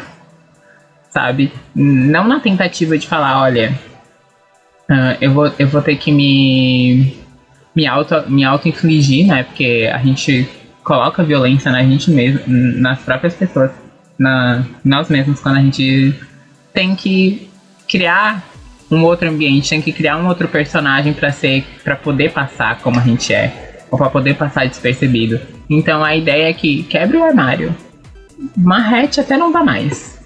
Sobrou a rodinha, joga fora, o mais longe que tu conseguir. Para que realmente não precise. Vai haver embates? Sempre. Embates acontecem a todos os momentos, assim. Na minha família eu tenho o privilégio de né, não ter contato com o meu pai, porque eles são divorciados e tal, mas hoje eu, eu sei que o meu pai tem uma determinada preocupação. Um dia, simplesmente, três da manhã, eu liguei pra ele e falei, vem me buscar em tal lugar. E ele simplesmente foi me buscar em, em tal lugar. Eu tava numa balada bêbada. e eu queria ir embora. E ele, com mesmo, sei lá, uns dois anos sem contato com ele, ele foi lá e me buscou. Porque ele entendeu que alguma coisa poderia acontecer. Inclusive brigou comigo porque eu tava bêbada. Sabe? Daí eu falei, ué, existem, existiam os limites dele, mas o limite de preocupação sempre esteve ali. Ele sempre vai se preocupar, se preocupar comigo. Independente dele entender ou não a minha identidade hoje. Eu acho que hoje em dia ele já entende melhor. E a minha mãe, não, a minha mãe, a, a lenda, eu chamo a minha mãe de a lenda. Qualquer lugar, que, qualquer lugar que eu não estou, que falem de mim, ela me fala, porque não somos fofoqueiras. em qualquer lugar que falem errado sobre mim, ela corrige. Independente da pessoa. Meu irmão é a mesma coisa. Assim, a minha família, ela entende a minha identidade hoje e ela me defende nos lugares em que eu não estou. Então, acho que é isso, sabe? Então, se, se você, pessoa que está ouvindo, quer sair do armário, encontre aliados. Esses aliados também vão, vão te defender, sejam eles LGBTIs ou não. Gente, que incrível. Eu amei que cada pessoa tem uma história muito diferente, né? Isso é muito bom. É muito rico. Eu acho que essa pergunta foi ótima para esse grupo de pessoas. Você ouve podcast da Lambda 3. E eu queria fazer uma última pergunta pra gente encerrar esse podcast, infelizmente, porque muito triste. Tá sendo muito legal essa conversa. Que é um pouquinho de, de como é que as coisas estão aí no mundo afora. Então a pergunta que mandaram pra gente é: em relação a direitos LGBTI no Brasil, o quão distante estamos de outros países. O que, que vocês acham disso, né? Eu sei que Mirella vai mandar ver em toda pergunta, né? Tá fazendo isso. Vai, dessa vez, dessa vez vai quebrar a gente no meio. Mas assim, por exemplo, uma das coisas que eu converso com o Tali, que, que é diretor da Todas as Letras junto comigo, é que tem alguns lugares que estão submetidos em direitos humanos, mas que não tem muito essa questão sobre é, leis de mudar o documento para pessoas trans, é, nome social e coisas do tipo. Tipo, o SUS que faz é, diversas cirurgias para pessoas transexuais, né? Enfim, tem toda uma fila, tem toda uma questão, mas faz. E tem muitos países que estão aí de primeiro mundo que não fazem isso. E isso me deixou bem pensativa, sabe? Tipo, o quanto, o quanto a gente realmente está distante disso, sabe? Eu sei que a gente reclama muito do Brasil e que nesse contexto político tá complexo, tá complicado, tem um monte de coisa ruim acontecendo. Mas quando a gente para pra pensar em alguns direitos que a gente conseguiu avançar, eu, eu fico feliz, sabe? Eu acho que a gente, tipo, tá caminhando. Uma hora a gente consegue. O que, que vocês acham? Posso ser advogado do diabo? Mirella vai poder falar melhor que Mirella é do jurídico, mas todos os direitos que nós temos para pessoas LGBT no Brasil vieram por meio de judicialização. Então a gente não tem lei, a gente não tem lei, legislação que é fixa, né? A gente tem portaria, a gente tem Uh, coisas que vieram majoritariamente do Supremo uh, ou coisas que vieram pela nossa antiga presidenta, porque isso aí não ia dar nada mesmo, mas enfim. Uh, e isso significa. Saudades. Inclusive saudades, né? Essa pergunta você ter deixado pro final foi, foi, foi bem complexo isso, mas isso significa como, como Mirella, você, você me corrigir se eu estiver errado, tá? Porque isso significa que essas leis elas podem de fato essas leis né entre aspas uh, porque elas não são legislação, elas, elas não vieram por órgãos legislativos, tá? Que no caso seriam câmaras de vereadores, no, câmaras de deputados federais uh, e estaduais. Isso significa que elas podem ser derrubadas com mais facilidade do que se derrubaria uma lei, porque lei pode ser revogada também, mas não com tanta facilidade. Então, com mudanças de governo, uma mudança de governo que muda os presidentes das casas, né, dos, dos Supremos, que muda isso tudo, tudo que a gente tem hoje, direito ao nome social em administração pública, uh, casamento LGBTI+, adoção por casais é, homoafetivos, uh, a, a própria criminalização da LGBTfobia, a gente pode perder isso, literalmente. Então, os nossos direitos são muito sazonais vamos dizer assim. Por isso que a gente reclama do contexto brasileiro, porque parece que a gente avançou muito, mas eles ainda são muito, muito frágeis. Né? Então a gente pode perder. Tanto que quando esse cidadão que está na, na presidência uh, venceu a eleição em 2018, houve um aumento exponencial de casamentos de pessoas homoafetivas nesse período, com medo de quando ele assumisse a gente perder esse direito que foi concedido pelo Supremo Tribunal Federal. Né? Então, o grande problema do nosso país, primeiro é esse, que todos os nossos direitos vieram por judicialização, então a gente pode perdê-los muito facilmente. O segundo problema do Brasil em relação Uh, claro que assim, eu não estou só falando mal, porque o nosso país, por exemplo, tem países, mais de 70 países no mundo, ser pessoa LGBT. É crime. Alguns com pena de morte, inclusive, sabe? Então a gente não está nesse contexto. Por outro lado, no nosso país não é crime ser LGBT, mas nós somos o país que mais mata pessoas trans num país que não é crime ser LGBT, né? Então, assim, então é imagina se LGBT. Fosse. Então é crime então é, ser LGBT. Então é crime ser LGBT, exatamente. A gente tem direitos, entre aspas, no papel, que no caso, a homofobia, transfobia é crime, né? É crime você cometer é, discriminação ou violência contra pessoas LGBT. Mas a gente é o país que mais mata pessoas trans no mundo. Então, assim, não existe essa institucionalização, como em alguns países, que você ser LGBT você vai ser morto, mas existe a prática. Né? Então, basicamente, foi o que Mirella falou: é crime você ser LGBT no Brasil, né? Porque a chance de você sair e não voltar mais é muito grande. Talvez até quando Mirella relata do, da, da preocupação do pai, seja exatamente porque todo mundo conhece essa realidade. Todo mundo que sabe, né, de pessoas trans que elas podem sair e não voltar. A nossa expectativa de vida, Rafa diz que é senhora, porque é, porque a expectativa de vida de pessoas trans no Brasil é 35 anos. Então, Rafa chegou aos 100 anos da idade cis, sabe? Eu tô chegando lá, Mirella ainda é novinha, mas assim, a gente tem uma expectativa de vida muito baixa. E a maior causa de morte de pessoas trans no Brasil é transfobia, é o transfeminicídio, né, é, é, assassinato de pessoas trans. É basicamente isso. Tem também suicídio, que é a questão da saúde mental, tem também hormonização sem acompanhamento médico, porque apesar da gente ter essa prerrogativa no SUS, né, o acesso, o acesso prioritário, né, o acesso, como é que chama, da saúde básica, né, da UBS, que é o problema. Porque geralmente esses atendimentos de terapia hormonal, cirurgia, são feitos por grandes hospitais. Eu não me lembro agora quantos hospitais são habilitados no Brasil, por exemplo, a fazer cirurgia para pessoas trans, mas era cinco ou seis, era pouco, assim, no Brasil inteiro. Então, quando você vai no posto de saúde, né? Porque você não vai direto no hospital, né? No hospital universitário da sua cidade e tal, você vai no posto de saúde, né? Na, na tua UBS, na tua clínica de família. Lá você vai pegar um encaminhamento para ir para endócrino, para psicólogo, para cirurgia. Lá na UBS, lá no posto de saúde, se você não tem o seu nome social respeitado, o que, que você faz? Você não volta, gente. Né? Ou você vai arrumar confusão toda vez que você for posto de saúde, você não vai voltar mais, você vai cansar. Isso não só para questão de tipo é, terapia hormonal, psicólogo ou cirurgia. Eu tenho asma, eu preciso ir no, no, médico, eu chego lá, não me chama pelo nome social, eu vou embora. Então a chance de uma pessoa trans, uma pessoa LGBT ter complicações de doenças tipo bobas, sabe? Tipo asma, é, diabetes, gripe, é muito grande, porque a, o nosso acesso é dificultado nos espaços de saúde. Eu lembro na clínica de família da, da, do bairro que eu morei, no Rio, que eles o atendimento, olha só que, que, que coisa maravilhosa que foi feito. O atendimento para pessoas trans que queriam terapia hormonal era numa sala que ficava uma plaquinha escrito HIV AIDS. Para quem não lembra, as clínicas de família e unidades básicas de saúde, as UBS, elas só atendem por área, né? Então você não pode ir num outro bairro, você tem que ir no seu bairro que todo mundo provavelmente te conhece, ou conhece sua mãe, conhece seu pai. Aí vão te chamar por um nome de registro que não é o seu para você entrar numa sala que tá escrito HIV AIDS, que infelizmente ainda é muito estigmatizado, sabe? Isso, isso é antiético, isso é crime, gente, não pode. E era assim, sabe? Então a gente tem as, as leis, a gente tem as coisas ao nosso favor, mas a prática é, é muito diferente.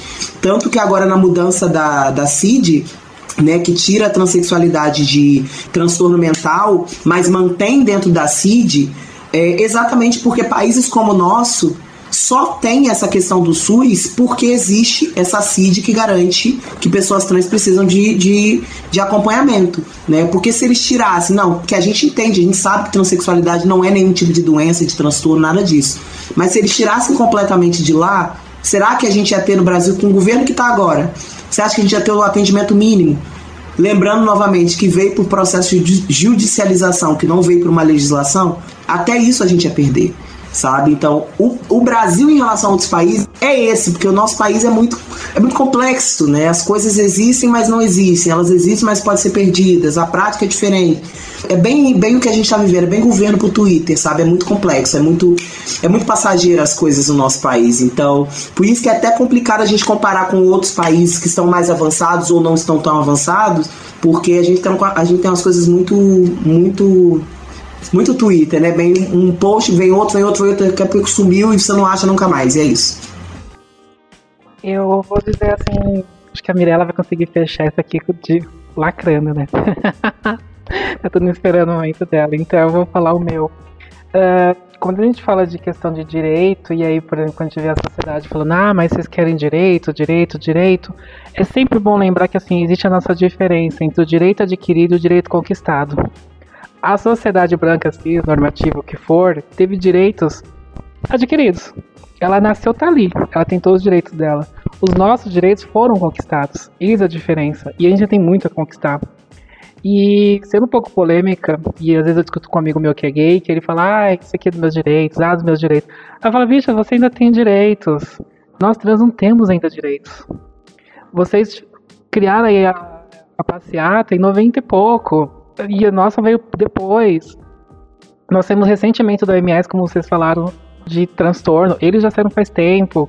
Então, assim, o nosso direito, as nossas conquistas, por exemplo, assim, meu lado como trans, tá pouco. Iniciamos agora. Então, eu vejo que vai demorar algumas gerações para estar tá igual a geração gay e lésbica tá atualmente. Eu acho que lésbica nem tanto, mas é mais pros gays mesmo. Uh, porque quando a gente fala, por exemplo, até a questão de adoção, uma adoção acho que é muito mais fácil hoje em dia para um casal gay do que para um, um, um, casal que tem uma, uma trans. O juiz, assim, as questões vão ser vistas de outras formas. Então eu vejo que tem essas diferenças assim de direitos, existem direitos um pouco diferenciados aí na, na comunidade para gay, lésbica, trans e todos os, os, demais. Essa questão, temos um direito conquistado. E aí quando você fala como, como nós conquistamos, podem tirar nossa conquista. Eis a diferença aí. Uh, então como é, eu vejo pela minha vivência, então os meus direitos são conquistados, nós estamos ainda caminhando. Uh, recentemente temos a facilidade de trocar nome porque foi tirado essa questão de precisar de é, provar psicologicamente que não somos doentes mentais. Então tem, tem essas questões. Então nós estamos caminhando ainda, mas eu como trans eu vejo que meus direitos ainda são poucos comparado a gays. E até isso é um problema, né, Rafa? Porque se você troca o gênero, Uh, que você sabe que homens e mulheres não têm direitos iguais no Brasil, então questão de aposentadoria, né? Ou por exemplo, eu vi um relato de um homem trans que era, entre aspas, mães trocou o gênero e teria que trocar o documento do filho. Só que no Brasil você pode ter só o nome da mãe e não ter o nome do pai. Você não pode ter só o nome do pai e não o nome da mãe. Então ele não conseguiria trocar o documento do filho, não conseguiu trocar, o filho perdeu os benefícios que tinha de plano de saúde, coisa assim, e o neto perdeu o direito à herança. Então, assim, ah, vai, vai ser fácil trocar o nome. Não, gente, tem muita coisa que tem que ser levada em conta, não é não é essa, esse país das maravilhas que eles acham que é que a gente quer privilégios, né? Gente, a gente só quer existir sem ser morto quando sai na rua, só isso. Até essa questão de direitos ou privilégios, uh, até para mudar o nome, aqui em São Paulo é caríssimo, porque nós temos os 10 cartórios. E tem que bater nos 10 cartórios da documentação. Não é barato, não. Para que eu tirasse foi, foi absurdamente caro. Toda a, a primeira documentação de que é ter a sua certidão e depois fazer a alteração das demais. Então também é, é, é complicado e é caro. E nada facilita, nada é tão assim. Por mais que facilitou na lei, eu tive problema com dois cartórios, porque a pessoa ali não queria fazer. Então eu falei assim, mas tá na lei, tô com meu direito. Ela chegava na pessoa e falava assim, ah, mas a lei caiu hoje, você não sabia? Eu falei, sério? Ela sim, eu falei, ué, calma, eu vou voltar em casa pra ver isso pra ter certeza. Então era assim, absurdos. E nosso direito é conquistado e, tem, e nós temos que brigar para tê-los. Assim, por mais que esteja ali, como a Mirella já comentou, de ó, tá aqui, tô mostrando, abrindo para você. Então é, é absurdo, porque nós já falou até de banheiro. Tem shopping aqui em São Paulo que eu tive que mandar e-mail pra administração porque eu fui barrada, não podia entrar no banheiro. E eu falei pra minha moça, só quero me maquiar. Eu não quero nem usar o banheiro como as demais. É só uma maquiagem. Então é, é, é um pouco complicado. Mas é, eu acho que é bem isso, assim, é que nossos direitos são, são conquistados e a gente tem que todo dia é, levantar e falar, ai meu Deus, tem que acordar belíssima para enfrentar esse mundo hoje. tem que ter um psicológico bom. Essa, essa questão do privilégio, né? Tipo, quando a gente fala de privilégio, parece que no imaginário existe uma corrida, que algumas pessoas estão lá na frente e vão ganhar a corrida. E aí, como assim vai ter outras pessoas disputando comigo, né? Mas privilégio não é isso. O privilégio é, por exemplo, eu ter é, disponibilidade de tempo e dinheiro para fazer um curso na Paulista. Eu ir lá fazer esse curso na Paulista, estou sendo errado de fazer? Não, é um privilégio eu poder estar lá, né?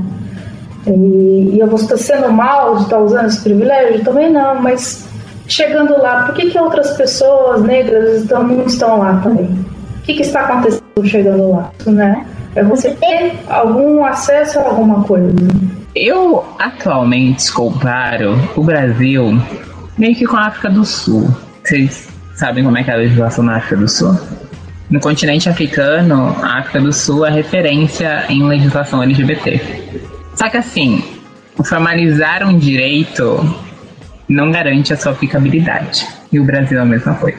Por mais que a gente tenha adquirido direitos e direitos de várias formas, né? Seja por meio da judicialização, seja por meio do, do STF. Uh, primeiro que a judicialização já é uma coisa que eu não gosto, né? Ou a criminalização, né? Se, se, se torna crime, é, existe uma dupla penalidade, tanto para a vítima quanto para o agressor. Então, é um, é um caminho meio que de mão dupla. E o direito penal não resolve as coisas porque ele é a última instância, né? Para se resolver qualquer coisa. Então a gente já tem um problema aí, como e critico muito a criminalização da LGBTfobia por conta disso. Mas, ao mesmo tempo, uh, como, por exemplo, o direito à, à de nome. Saiu, beleza. Saiu em março, se eu não me engano. É, provavelmente o CNJ saiu em março. Mas demorou quase quatro meses para que de fato houvesse a legislação dizendo quais eram os requisitos para isso. Isso vai acontecer só em junho. Então, assim, é um processo. O Brasil assim, o Brasil em si, olhando, olhando de um modo mundial, assim, ele é um país que ele, ele tem muitos direitos, muitos, mas ele também é um, é um país muito burocrático. Para te alcançar qualquer instância de qualquer direito é muito burocrático. Então, isso em até certo, até certo ponto pode ser uma garantia né, de uma segurança de que você vai acessar esse direito, mesmo que essa garantia seja falha, né? Vídeo aí pessoas pobres não conseguindo acessar certos direitos, pessoas LGBTs e mulheres e afim. Uh, mas ele também é super problemático porque ele, tu tem que cumprir uma série de requisitos que, normalmente, se tu não tiver dinheiro, tu não alcança esse acesso, né? Que é o que a gente chama de acesso à justiça. Então, tem, a, tem essa via ainda. E aí, como é que eu, como é que eu vou dizer que, que esses direitos são direitos se eu não posso obtê-los, né? Que eu estudo direito à cidade e eu sempre falo que a Constituição da cidade, né? A gente, a gente só se faz um cidadão uh, por meio da cidade também. E o direito à cidade é um direito, é um direito de todos, mas porque todas as pessoas não circulam na cidade, por exemplo, da mesma forma? Por que, que algumas pessoas só circulam para trabalho, algumas circulam mais para lazer, outras nem sequer podem circular dentro desses centros urbanos, ficando às margens, né, as periferias e tal. Então, assim, o Brasil é bom no que existe alguns direitos? Até pode ser. Não é que ele seja bom. Ele fez a, ele fez o mínimo do mínimo. E ainda quando ele fez o mínimo do mínimo, ele não fez direito, sabe? Ele só falou, ó, oh, essa gente tá enchendo o saco, vamos entregar isso para eles assim, vamos entregar do jeito que dá. Sabe quando tu, a gente tem um prazo? Normalmente a gente que é competente, a gente gosta de trabalhar sob pressão. Ô Mirella, calma aí. Ah, e agora o que a gente faz, não? É, exatamente. A gente te entrega, a gente te entrega, eu vou te entregar o que tu precisa, o que tu diz que tu quer, e aí tu te vira. Aí, por exemplo, uh, nesse negócio de, de, de, retificação do nome, muita gente, tipo, eu fui uma das primeiras que fez aqui na cidade. E aí, tipo assim, eu fui, sei lá, em 18 de. 10 de janeiro de 2019. Eu fiz, postei no Twitter, foi uma festa, assim. Né? E aí, choveu de gente em tudo quanto é lugar, me chamando no Instagram, no Facebook, na, na direct do Twitter, perguntando como é que fazia, qual era o processo. E aí, lá vai eu, que gastar o meu, meu precioso tempo, né, por uma coisa que o Estado brasileiro não faz corretamente, que é explicar as coisas, para explicar como é que se fazia. Aí eu expliquei o que, que, que tinha que pegar, o que, que validava, porque, tipo assim, o provimento do CNJ dizia uma coisa, mas cada cartório estadual podia requisitar documentos a mais ou documentos a menos. Então também tem essa divergência. Então eu nunca poderia, por exemplo, falar para Rafa, Rafa, olha só, você tem que levar os seguintes documentos. Porque o que o cartório pede aqui não é o que o cartório de São Paulo, de São Paulo ou de qualquer outro lugar pede, por exemplo. Ô, Mi, só te cortando pra você ter noção um absurdo, quando eu fui fazer o meu, a menina do cartório colocou um documento que não existia. Tanto é que eu fui na ordem dos advogados e falei assim, que documento é esse? Ele falou, isso não existe, tudo que você já tenta tá aqui. Volta lá. Aí ele anotou atrás, falou assim, tá tudo aqui. Ela falou, não, mas eu preciso deste, da folha tal, com cor tal, escrita à mão, autografado por. Aí eu voltei no, na ordem dos advogados aqui, na Sé, falei, é, ó, isso aqui que ela escreveu. Ele falou, volta lá porque isso não existe. O que ela quer e tudo que você precisa tá aqui. Eles inventam um documento pra, tipo, tipo, proibir. Aí eu falava, mas qual é a moral dela? Será que ela chega em casa à noite pra contar pra família? Fala, vocês não sabem o que eu fiz? E isso ser muito divertido? Porque o que, que ela ganhou com isso? Absolutamente nada. Sim, e é uma divergência que, que existe entre os cartórios, né? Porque, por exemplo, aqui quem faz, que é a Associação dos, cartórios, dos Cartorários de Santa Catarina e tal. E aí eles pedem uma série de requisitos. Eu, e novamente, vamos voltar no negócio do privilégio. Eu tive o privilégio de que o chefe de cartório era meu professor de direito de família. Então, tipo assim, eu paguei menos da metade do que se paga. E ele, e ele que fez. Ele falou, não, o da Mirella, como é o primeiro, eu vou fazer para ensinar vocês. E aí depois todas as cartorárias tinham que seguir esse mesmo quesito. Mas e se não fosse? E se eu não fizesse direito? Então tem muito isso de dar poderes e autorizações a instituições, e aí eu sempre falo, né? As instituições do Brasil são racistas, mas elas também são LGBTfóbicas. Elas também são machistas, sabe? Porque elas, elas foram formadas por pessoas que não a gente o direito em si, o direito não foi pensado para pessoas LGBTIs, para pessoas negras, para mulheres. Ele não foi pensado, ele foi pensado para homens. Por isso que a gente resolve muito o problema dos homens. Já viu o homem sair assim, de um fórum ganhando ou perdendo, chorando, porque o direito dele não foi resolvido? Não, foi resolvido.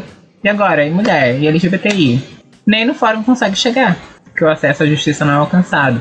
Então, assim, existem muitas barreiras hoje no sistema judiciário e aí eu acho que o ativismo judicial tem o tanto o ativismo judicial quanto o advocacy tem sido saídas possíveis para a gente concretizar esses direitos, né? Uh, eu sou uma das pessoas que hoje eu trabalho com uma vereadora, que ela é minha amiga, assim, ela é minha amiga pessoal, a gente militou juntas e tal. E ela é cis e hétero. E branca, tipo, branquíssima, ela chega a ser loira, gente. E aí, hoje, um dos quesitos que, que importa muito pra gente é essa coisa da comunidade. Então, ah, vamos escrever um projeto. A gente escreveu um projeto sobre violência doméstica. E aí ela falou, ah, mas eu acho que tá muito aqui. E aí a gente juntou mais 11 vereadoras da região, que a gente chama de aqui de ANREC, né, que é a região, a Associação dos Municípios da Região Carbonífera, e a gente replicou essa lei em todos os outros municípios. E todos os outros municípios foram aprovados, foi votado, foi aprovado e tal. E aí um dos processos que eu faço hoje é a criação de lei. Eu trabalho com, eu escrevo lei, projetos de lei para passar em, em, certas instâncias, seja ela estadual, municipal, federal. Inclusive porque eu aprendi uma coisa muito importante que é quanto mais diferente, tipo assim, ah, isso aqui vai. Eu tenho um projeto, por exemplo, que a gente está tramitando agora, que é sobre política, política de reflorestamento ambiental para áreas degradadas, uh, em áreas degradadas de zona de minerais, de extração de minérios.